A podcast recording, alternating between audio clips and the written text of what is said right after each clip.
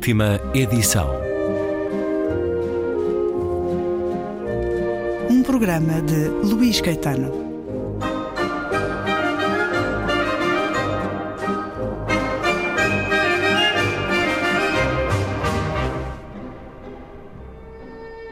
Concluo a conversa com Walter Ugumem a propósito do mais recente livro Contra mim, mais recente e talvez mais pessoal. A edição é da Porta Editora. Fale-nos deste momento em que Walter Ugumem foi considerado por muitos um santo milagreiro. Pois, isso, isso tem que ver com um dos episódios insólitos da minha infância, o de ter que acontece pelos vistos com muita gente aqui aqui pelo norte é, é muito comum encontrar pessoas que passaram pelo, pelo mesmo eh, eh, eu, eu, vivia com, com muitos problemas de cravos nas mãos, tinha as mãos sempre ensanguentadas, rebentadas em feridas. E um dia uma tia minha, a minha tia Emília, eh, disse à minha mãe que deveríamos, deveríamos passar numa capela consagrada a São Bento e pedir a São Bento um milagre.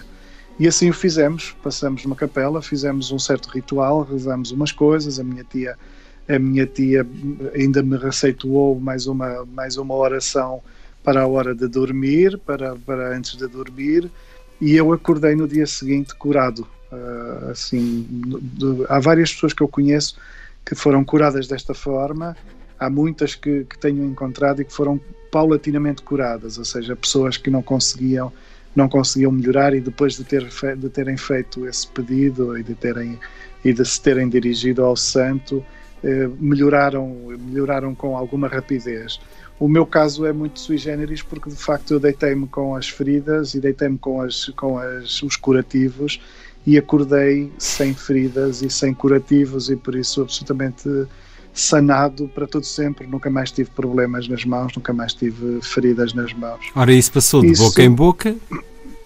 É, isso teve um teve um impacto no, naquele instante, não é? Teve um certo impacto porque uh, uh, era o menino o menino da graça de São Bento e eu acho que assim nesse nesse primeiro instante a única pessoa que achou aquilo normal fui eu porque de facto tínhamos tínhamos feito esse pedido para esse para, para, para, para tal efeito e por isso o efeito estava comprovado. Eh, significava que a minha tia quando me disse que, que funcionaria não era não era doida nem me estava a mentir e por isso a coisa foi feita mas depois, claro que houve algumas situações, há uma outra que eu conto no livro, mas depois havia muitas mais. Durante ali aqueles, aqueles primeiros tempos, eu diria que durante umas poucas semanas, eh, causou, causou uma certa impressão, porque de facto as pessoas estavam habituadas a ver-me com os curativos e estavam habituadas a ver-me a não poder a não poder mexer as mãos direito, a não poder sujar-me, a querer sujar-me e não poder, não podia brincar brincar normalmente porque tinha de estar sempre a cuidar das mãos, a, a afastar as mãos e, e a, até a professora se espantou, não é?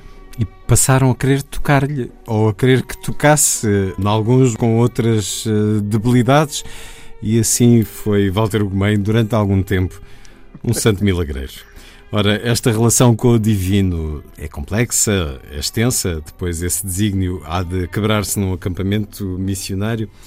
Mas leio aqui mais um certo sobre o encontro das palavras com Deus. Antes de saber o que seria literatura, eu julgava todas as coisas escritas como sagradas ou capazes de certo milagre.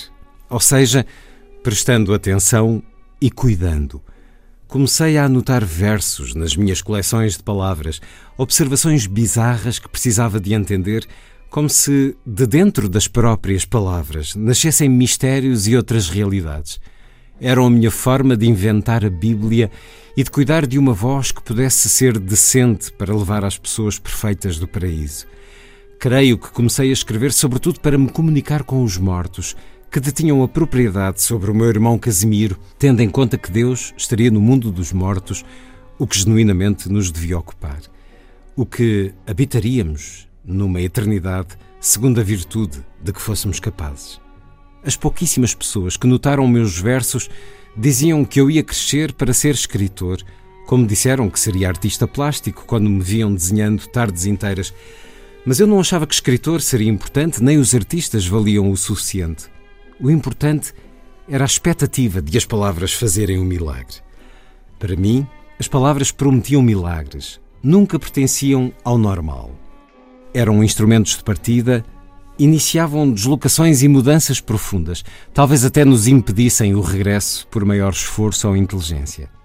Abria o meu caderno como se preparasse a mesa para uma evocação. Era um lugar de pouso. Deus, os santos e os anjos poderiam descer sobre aquelas páginas e palavras para revelar como se mexeriam de um lado para o outro até oferecerem uma resposta. E essa resposta seria tão mais infinita quanto quase ilegível. Na dificuldade de entender exatamente como me era a Bíblia, estaria ainda assim aquilo que poderia necessitar a vastidão humana. No aeroporto de Deus, dos santos e dos anjos, meu caderno aberto, aconteciam as palavras prescientes, búzios de encostar ao ouvido e escutar a maravilha inesperada. Pensava, quando relia minhas frases sem correção, sem utilidade para serem límpidas ou rigorosas, que estava a olhar para Deus. De ter começado por ser um livro, levantou nas palavras. Podia ser o que ia no meu caderno, podia ser o que proferia à minha boca. Certamente haveria de ser muito do que chegava aos meus ouvidos. Deus poderia abundar por toda a parte. As palavras eram seu magnífico fantasma passando.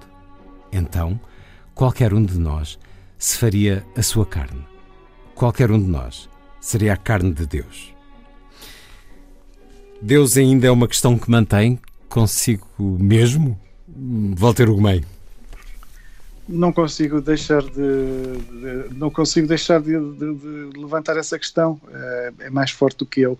Aliás, cada vez mais, ou seja, creio que durante muito tempo uh, e, por, e por optar por linhas mais racionais, embora sempre eu creio que eu tenho um perfil largamente emotivo e, e julgo que desenvolvi uma inteligência, sobretudo emotiva, um, procurei, se calhar até para me defender, procurei eh, viver de um, de um modo eh, profundamente racional. Mas acho que com o tempo e, e, sobretudo, talvez com a maturidade, a gente tem tendência, ou talvez tenhamos tendência, para perdermos medo daquilo que são as nossas pulsões mais, mais, mais naturais, mais elementares. E, e, este livro também passa muito por isto, passa, passa por essa reconciliação com uma, pelo menos com a dúvida, não, não, não digo, não, não consigo ainda dizer que acredito em Deus, mas, mas duvido, duvido, não, é? não, não, não posso mais, como fazia até há poucos anos, não posso mais declarar com toda a convicção de que, de que estamos ao abandono no mundo, porque de facto a minha experiência, a minha própria experiência me diz o contrário. E por isso é uma, uma espécie de aceitação daquilo que a, a vida me tem evidenciado.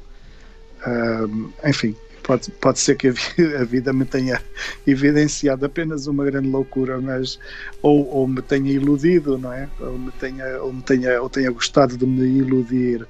Mas, mas se for uma ilusão, então eu estou eu estou entregue a uma ilusão e tenho de lidar com ela. Eh, por isso, Deus é cada vez mais uma questão na minha vida, sim. Ando a vida inteira, sobretudo à caça de satisfação para uma angústia constante que se prende a tudo, a ter e não ter, sentir que nunca nada está completo, que nunca tempo algum é suficiente. Falta-me tempo, quero mais e quero gente e quero corresponder, pertencer genuinamente a cada lugar e melhorar os lugares e melhorar tudo e ser um pouco feliz no meio de tanta coisa, tanta coisa que nem entendo, não chego a conhecer, não sou sequer inteligente o bastante para as aventuras todas. E digo angústia porque fica no ar um lado mais existencial e filosófico do que a constatação sempre tão violenta da tristeza. Alguma tristeza. E a vida faz-se de andar entre alguma tristeza e procurar saída. É quase que um manifesto inerente à humanidade, eh, que me pergunto se não será assim para a maior parte das pessoas, pelo menos as que têm viva a sensibilidade. Walter Ugumem, a verdade é que, lendo certos como este, este livro acabou por uh, lhe dar algum tipo de respostas, lhe dar alguma forma de equilíbrio? não sei se me deu as respostas, mas devolveu-me as perguntas. É um livro que me, que me permitiu recuperar as perguntas fundamentais e, e talvez colocar diante de mim aquilo que, que eu sempre quis ou que, ou que era a minha natureza mais profunda e pensar, olha, eventualmente estás, estás distante porque, porque falhas ou não precisas de falhar tanto. Talvez seja interessante haver uma higienização da vida para que nos abeiremos do que, do que sempre quisemos ser e do que sempre quisemos fazer. Mas, mas sim, esse excerto, esse excerto que leu eh, é, é muito. É, é uma espécie de, de, leitura do mundo, leitura, leitura da humanidade. Não é? A gente vai, vai correndo atrás de uma de uma epifania feliz qualquer, mas, mas no fundo fugimos de uma, de uma dificuldade para dentro de outra uh, e estamos, estamos sempre no, no fundo a perder ou vamos, vamos perdendo paulatinamente, vamos perdendo tudo até, até não haver rigorosamente mais nada para perder, até, até, até estarmos também perdidos, não é? Mas eu tenho essa, eu tenho essa, tenho essa visão, ou melhor, esse, esse é o ponto de partida uh, tremendo do meu, do meu pensamento, mas, mas depois, eventualmente, há uma. Há, uma, há um ofício de beleza constante, um ofício poético constante que faz com que tudo se justifique ou com, ou com que tudo valha a pena, não é? Eh, eu, eu assumo assumo que tenho uma visão mais ou menos trágica da natureza eh, mas, mas, mas depois também sei que a natureza tolera a beleza, a natureza tolera a poesia e por isso a natureza, por mais que nos destine a morte e por mais que nos destine o sofrimento, se, se tivermos engenho e se, e se formos e se formos persistentes, aqui e acolá conseguimos, conseguimos um certo deslumbre, conseguimos uma certa maravilha. Uh, não resisto a ler aqui mais um certo sobre uh, algum encontro com a poesia, sendo que esse encontro foi permanente no seu crescimento com a Bíblia, por exemplo. Há, há pouco no certo que li referia à Bíblia, a Bíblia porque era o único livro, um dos poucos livros que havia em sua casa. Depois do fracasso perante a Elizabeth, uma menina chamada Maria da Luz deixou-me um bilhete a perguntar se eu ainda namorava. A solenidade da palavra parecia solicitar de mim coragem para lhe estar à altura. Por causa deste bilhete, estabeleci que a Elizabeth fora a minha primeira namorada. Respondi que não, acabáramos. No recreio, junto aos grandes caixotes de lixo, lugar raro onde ninguém parava devido aos trágicos odores, a Maria da Luz disse-me que tinha um livro de poemas em casa e perguntou se podíamos ficar juntos. Prometeu, depois empresto. Era uma rapariga com essa asa imprecisa da poesia, uma que talvez a soubesse voar ou apenas mover de modo ínfimo. Considerei irrecusável. Aceitei muito. Demos um beijo nos lábios sem abrir a boca para proteger a sua honra. Fomos dizer à Cláudia, a colega mais divertida, que estávamos comprometidos. E a Maria da Luz instantaneamente explicou: Sabes, quero casar aos 18 anos e ter filhos para crescerem enquanto formos novos. Já estou a fazer o enxoval. Prefiro preparar tudo. Tínhamos então 12 anos, talvez já 13. Eu não a via como bonita. Queria sobretudo que me emprestasse o livro, uma espécie de melhor futuro, uma espécie de futuro que me fascinava. Era um poemário do António Ramos Rosa, que desentendi da primeira à última palavra. No entanto, maravilhou-me. Não entender é também fundamental para a paixão. Explícitas ficam as coisas terminadas. O que conserva vida e movimento guarda sua vocação para nenhuma definição rigorosa. O rigor é dos que escolhem detalhes ao invés da amplitude desmesurada da realidade. O detalhe é uma opção, pode ser absoluta mentira se medido com a completude. Li os poemas como espreitando para dentro da escuridão, onde ínfimas luzes procuravam sugerir caminho. Estava como furtivo pelos versos, preparado para qualquer tocaia, mas bravo e veloz, pressentindo que o espírito de caça seria a única inteligência válida para o que se apresentava tão fugaz. Por mais detidas que estivessem as palavras na impressão do livro, nada ali se permitia capturar. Eu ia como à pressa, e mais sinuosas e inalcançáveis tornavam as imagens que podiam ser sempre outras, sempre outra expressão e outro sentido, como se o poeta fosse outro poeta de quem nem soubéssemos o nome. Acompanhou a Maria da Luz, Walter Ugumem, ainda sabe dela? Não sei, eu, eu há uns dois anos tive a impressão de a ver ah. num, numa passagem aí pela, pela rua em Vila do Conde mas uh, foi, foi assim tão uh, sem contar, não é? Que não lhe, não lhe consegui falar, eu só percebi que aquela poderia ser a Maria da Luz quando já estávamos distantes, quando eu já tinha seguido com o carro. Uh, fico, fico na dúvida. E viajou até este momento que nos descreve aqui? Sim, eu, eu, a Maria da Luz foi muito importante para mim, porque de facto ela foi a primeira pessoa que me trouxe um livro de poemas. E logo dos bons. E, e logo dos bons, do Ramos Rosa, que de facto para uma criança de 12 anos ou 13 anos é uma coisa absolutamente impenetrável. Mas isso não me não impediu de, de, que eu achasse uma profunda maravilha. Ou seja, eu, eu lia os versos de Ramos Rosa como, como uh, uh, coisas encriptadas, como coisas inacessíveis, absolutamente inacessível, mas uh, o, o facto de não entender não, não retirava beleza nenhuma muito pelo contrário, parecia que havia ali uma, uma codificação que me competia, que me competia de, de desbloquear. E a Maria da Luz, enfim, eu, eu, eu, ela é, hoje eu imagino que seja uma senhora lindíssima, mas a Maria da Luz não era de facto uma menina bonita. Era uma, era uma menina que, que não era bonita, pronto, pelo menos aos meus olhos, mas... aquilo que eu me lembro, não era. A sua quase, que... a sua noiva por vir, Uh, seria sempre, teria sempre essa qualidade de lhe ter levado a poesia de Ramos Rosa. Soube sempre que o meu mundo seria afetivo, o que eu sabia era sobretudo gostar de alguém, algo que o seu avô lhe reconheceu aos 5 anos eu não tenho dúvidas, enquanto seu leitor desde sempre, e tanto que já conversámos uh, ao longo dos anos, que permanece em si um sentimento da maravilha perante as coisas, perante a vida. Isso significa que a criança que foi ainda está acessível, ainda tem a palavra na sua vida, ou pelo menos muitas vezes ainda tem a palavra, Walter Ugumem. Antes de mais, obrigado uh, por, por, por ser leitor há tantos anos e por, e por uh, poder considerar ainda que, que, eu, que eu ainda busco maravilha mais do que me deixar rendido ou do que me render ao, ao grotesco que a, que a contemporaneidade pode conter.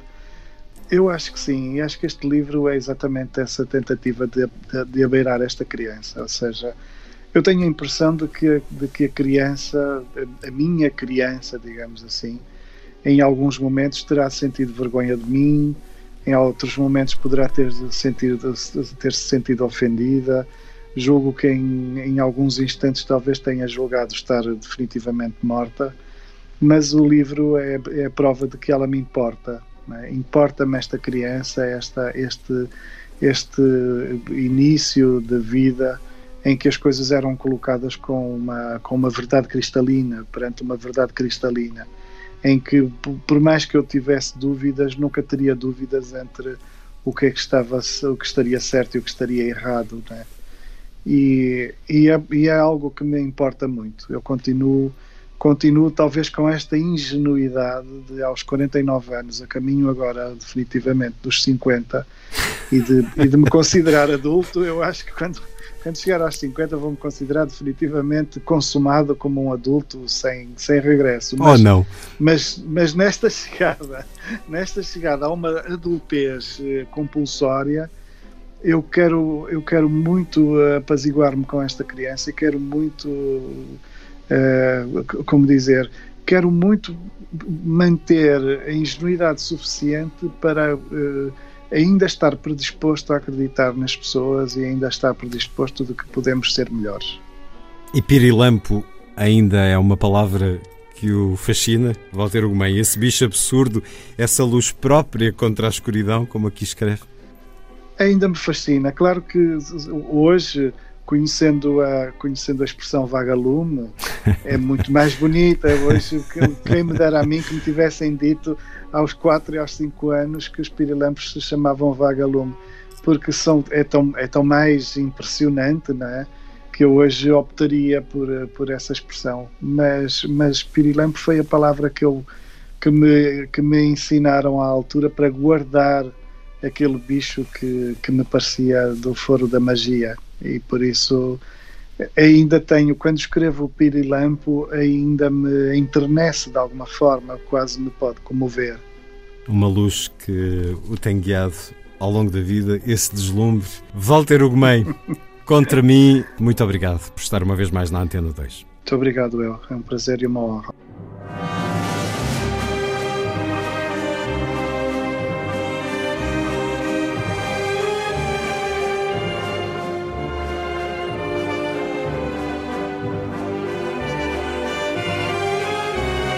Última edição.